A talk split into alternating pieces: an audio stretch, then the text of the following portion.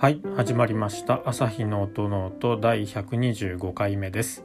この番組は弦楽器の調整や修理に携わっている私朝日が音楽特に楽器についてあれこれ話すポッドキャストです。楽器本体のことから弦などのアクセサリーそして音の音に関して思がままに語っていきます。番組を通してバイオリンやビオラチェロなどに興味と親しみが深まってくれたら嬉しいです。はい。始めていきたいと思います、えー、明日から4連休の方も多いのではないかなと思うんですけれども 私は普通にお仕事をします。えー、っとですねしないといけないというかまあ普通に、あのー、出勤日になっているので、え出勤をして仕事をするんですけども今日はとても忙しかったので、えー、とても疲れております。もうちょっと楽器は見なくていいかなっていう感じなぐらい疲れました、えー、その話をする前に、えー、昨日の続き音って何で決まるんだろう？バイオリンの。楽器の音って何で決まるんだろうかと。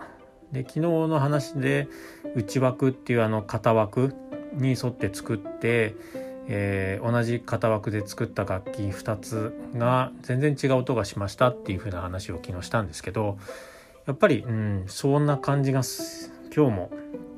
えー、いろいろちょっと考えながらやってたんですけど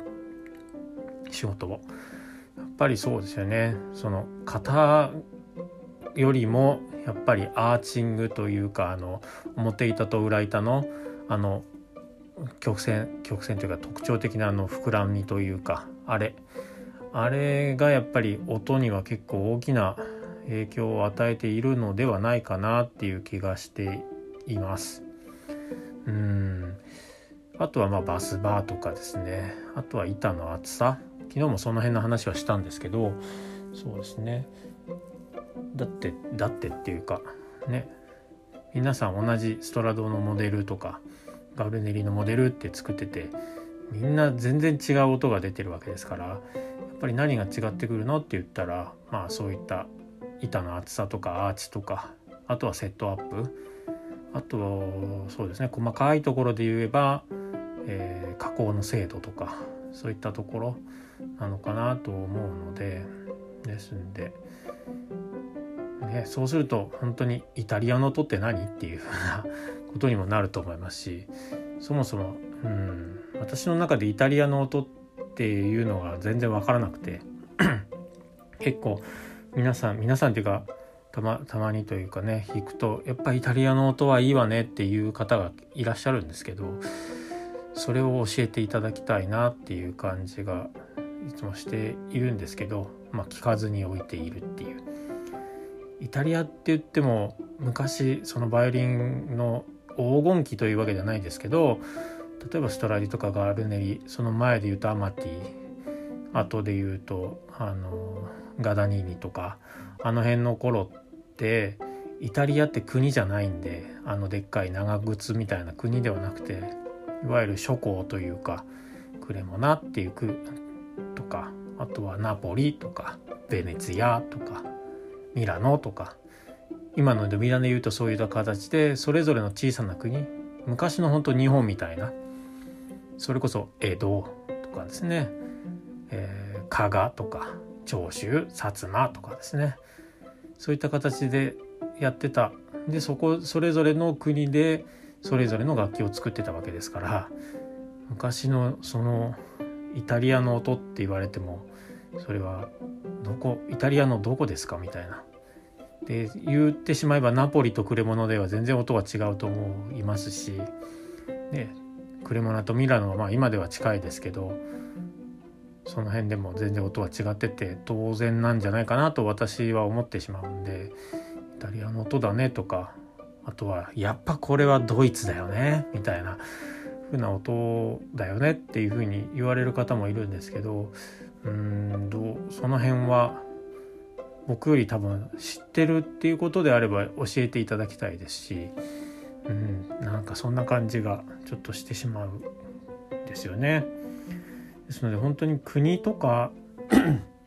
そういったところは気にせずに自分の好きな音とか自分が求める音っていうのが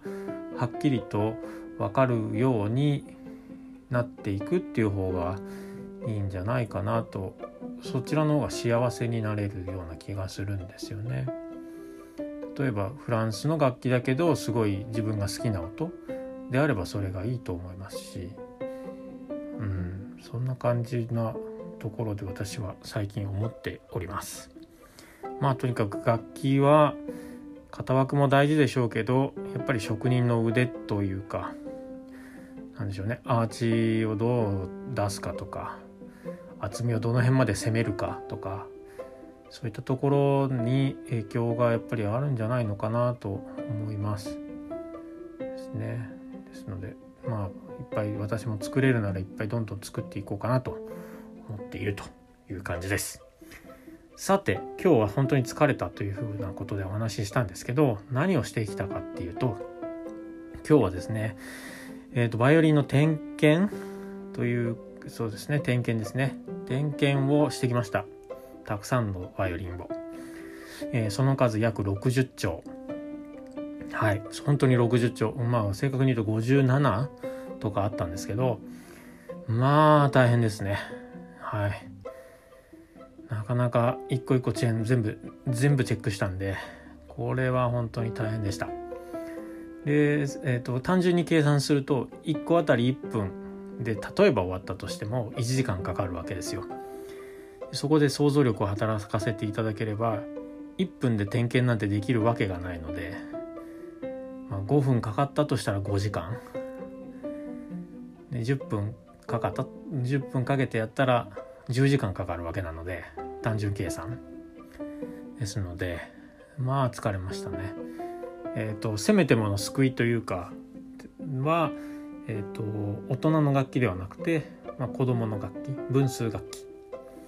っていうところがせめてもの救いなんですけど本当に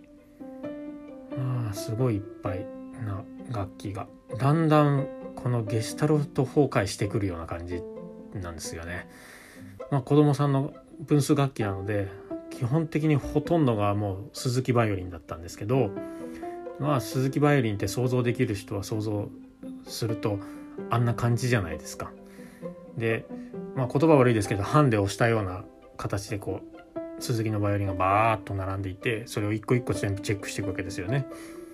そうするとなんか本当あれ今僕どこまで見たっけみたいな 感じで。えっ、とあれさっきあれさっきの楽器コバちゃんと見たっけとか。あれさっきの楽器昆虫の位置ちゃんと確かめたかなとか、えー、そんなところをえっ、となんか本当に全部見てきました。なんとか時間ないというか目標で全部見るっていうのは今日で終えられたので。はい。なんとかなりました。でここから今度はまあチェックをしたので、え見積もりを作ってでそれで5が出れば多分5は出るっていうふうに言っているので見積もりを出して50兆分50じゃない60約60兆分。60兆プラス弓ですからね。でその後見積もりが通ったらそりゃそうですよね。全部修理するということでなんか楽しそうな